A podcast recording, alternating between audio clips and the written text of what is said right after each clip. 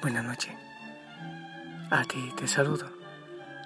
Desde aquí, desde el monte Tabor, en el atardecer, en la paz, en la serenidad, en el abandono. Te invito a entrar en este espacio de oración, a entregar todo en manos del Señor, todo lo que has hecho en este día.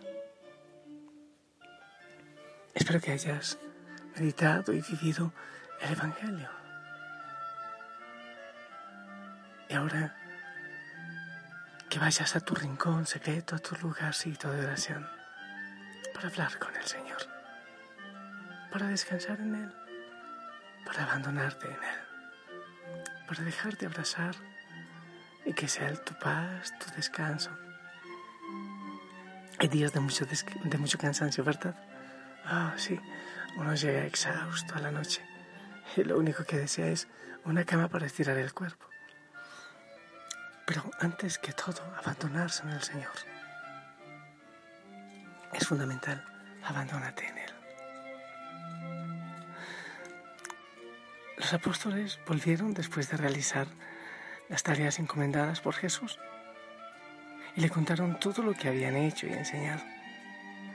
Ellos estaban contentos, Jesús también estaba contento, dándose cuenta de que un cierto agotamiento les afectaba el Señor, les invitó. Vengan ustedes solos a un lugar desierto para descansar un poco, porque la muchedumbre insistía en buscarlos.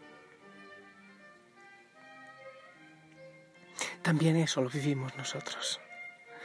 La falta de un apropiado descanso termina generando estrés, depresión y abre puertas para varias enfermedades y dolencias.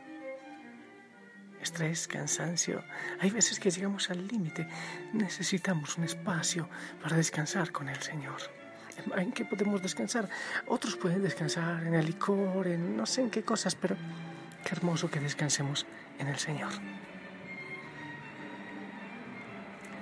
La primera diferencia que debemos hacer es con un pecado capital. El descanso no es lo mismo a la pereza.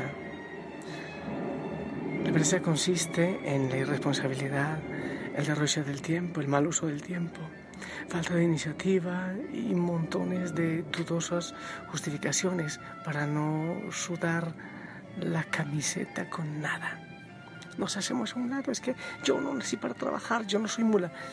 Hay veces que es descanso y veces que es pereza. Hay que intercalar periodos de trabajo con periodos de descanso. Eso nos da armonía. Es importante, te lo digo desde mi propia experiencia. Ese descanso nos hace más productivos y, lo que es muy significativo, da un sabor esencial para la vida. Solemos decir que andamos con mil cosas para hacer, que falta tiempo para todo, que la crisis está apretando de más y, que el gobierno no piensa en el bien común. Algo de verdad hay en todo esto. Para subsanar este cuadro hemos de aceptar la invitación de Jesús que nos llama a descansar un poco. Y si esa invitación es para descansar con Él, es hermoso. Es fascinante. La primera característica importante es estar al lado de Jesús para escucharlo. ¡Ey, pilas! La primera característica importante, estar al lado del Señor y escucharle, es descansar con Él. A veces ni le escuchamos, sencillamente nos dejamos amar. Y así podemos disfrutar la compañía de Él y aprendemos de Él lo que nos quiere enseñar. Nuestro descanso sin Jesús, es decir, sin los valores cristianos que Él transmite, termina en frustración y muchas veces termina en maldad. Claro.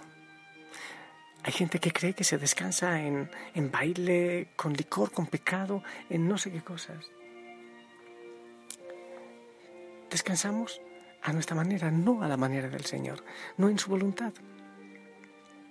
Descansar con el Maestro exige mirar dentro de nosotros mismos, tener el corazón enlazado a su corazón, arrepentirse de las propias eh, tonterías que tenemos en nuestra vida y disponerse a un sincero cambio, una transformación en la vida según la voluntad del Señor. De ninguna manera el Señor estimula la desidia, pero Él sabe que necesitamos de tranquilidad para resolver de manera adecuada, adecuada los problemas que nos aquejan. Su palabra también ilumina nuestras decisiones y es hermoso dejarse iluminar por ella. La personalidad del ser humano tiene varias dimensiones. Y si es necesario trabajar y ser eficaz para poder honrar los compromisos económicos que tenemos de tantas cosas, tantas, sí, aunque no me gusta la palabra, pero obligaciones en nuestra vida, que el estudio, la comida, el seguro y no sé qué otras cosas. También es necesario descansar. Escucha también esto. Y es necesario recrearse. Correr, saltar, hacer deporte. Eh, todas esas cosas son importantes, obviamente, pero bajo la lupa de Dios. El descanso nos fortalece. Y se sabe que la persona optimista es una persona que se enferma mucho menos que la pesimista. Y el descanso nos da optimismo, por cierto.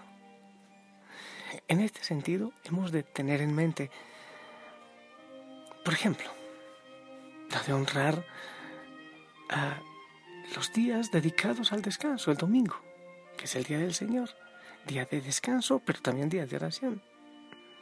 Ir a la misa en la familia, aunque todos los días tenemos el encuentro con el Señor en la oración, pero hay días especiales para el descanso en medio del trabajo, sacar un ratito para reposar en el Señor. Cuando vamos de viaje en el auto o, en el bus o en el metro, también detenernos un poco, detener la mente y las preocupaciones y dedicarnos a Él. Abrir nuestros oídos y nuestro corazón, detener la prisa que hay en nuestra mente y descansar en Él. Salir un día de campo, qué rico. Un desierto, solo o en familia. A veces solo es muy importante. En silencio, soledad, caminar. Cuánto bien hace. Descansar, por ejemplo, ante el Santísimo. Ir en ese silencio que grita tantas cosas hermosas. Es hermoso, es fundamental. Descansar en el Señor. es muy importante. Antes de acostarse, antes de dormir, soltar en manos del Señor todo, todo lo que estamos viviendo. Es lindo hacerlo, es necesario hacerlo, porque si no, nuestro cerebro puede estar trabajando toda la noche, aunque creemos descansar. Al día siguiente tenemos la, no sé, la, la cara adolorida, los dientes adoloridos, el paladar adolorido porque hemos seguido trabajando y angustiados en todo lo que no hicimos o en lo que hicimos mal o en lo que esperamos para mañana. Y no se descansa. Abandonar en el Señor todo el, todo, todo el estrés, todo lo que nos agobia y saber que mañana será otro día. Uno con oportunidades hermosas para que el Señor actúe en nosotros. Ahora pues te invito a descansar te invito a descansar en Él, a que descansemos en Él, a que le digas, sí Señor, tú eres mi descanso. ¿En quién más puedo descansar? Hermoso eso de la palabra. Vengan a mí los que están cansados y agobiados y yo los aliviaré. Así que ven, descansa en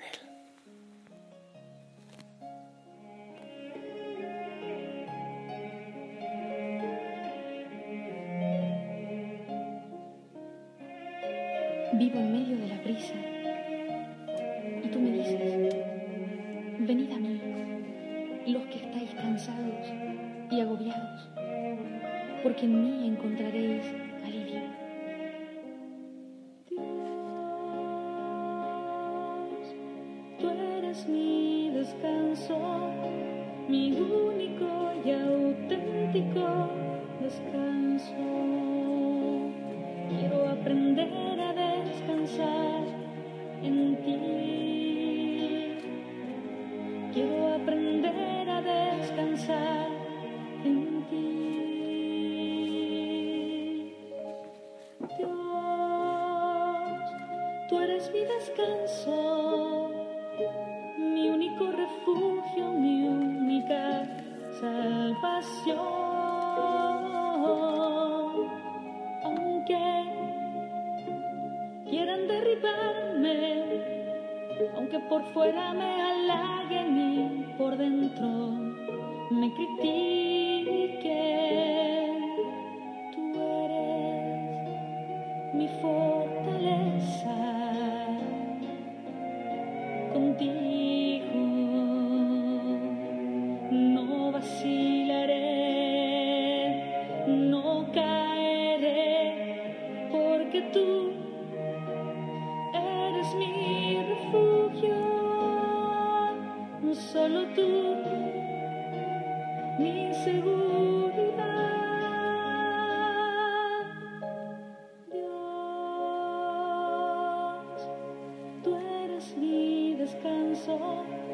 Mi único y auténtico. Salmo 61. Solo en Dios encuentro descanso, de Él viene mi salvación. Solo Él es mi roca, mi salvación, mi alcázar. Jamás vacilaré. En Dios está mi salvación, mi gloria, mi roca firme, mi refugio está en Dios. Ustedes confíen siempre en Él, desahoguen con Él su corazón que Dios es nuestro refugio. Ahora, te dejo descansar en Él. Y puedes decirle, Señor, estoy cansado, tengo tantos problemas, hay angustias en mi hogar, las cosas no están funcionando bien. Señor, esta enfermedad, este dolor me agota, me agota. Precisamente hace un ratito alguien me dice, Padre, ¿cómo hago para entregar los dolores de mi cuerpo, todo, cómo lo puedo entregar a la cruz de Cristo, cómo puedo soltarlo, cómo puede ser el dolor edificante en mi vida. Entrégalo, dile, hazlo consciente, Señor. Tengo herido mi corazón, estoy cansado, tengo enfermedad. Ya no doy más. Puedes decirle eso, Señor. Estoy que ya no soporto. O quizás sencillamente le dices, este día ya ha terminado, hay cansancio, pero hay paz. Te entrego todo eso. Entrega todo eso en el Señor. Descansa y déjate abrazar. Déjate abrazar. Te bendigo en el nombre del Padre, del Hijo, del Espíritu Santo. Amén. Esperamos tu bendición. Solo en ti descansa mi mente. Solo de ti viene Gracias. Te envío mi abrazo y, y recibo el tuyo. Déjate amar, déjate abrazar por el Señor, por la Virgen María también. Hable con y, si el Señor lo permite, nos escuchamos mañana. Hasta pronto. Chao. mi Dios, solo tú, mi seguro.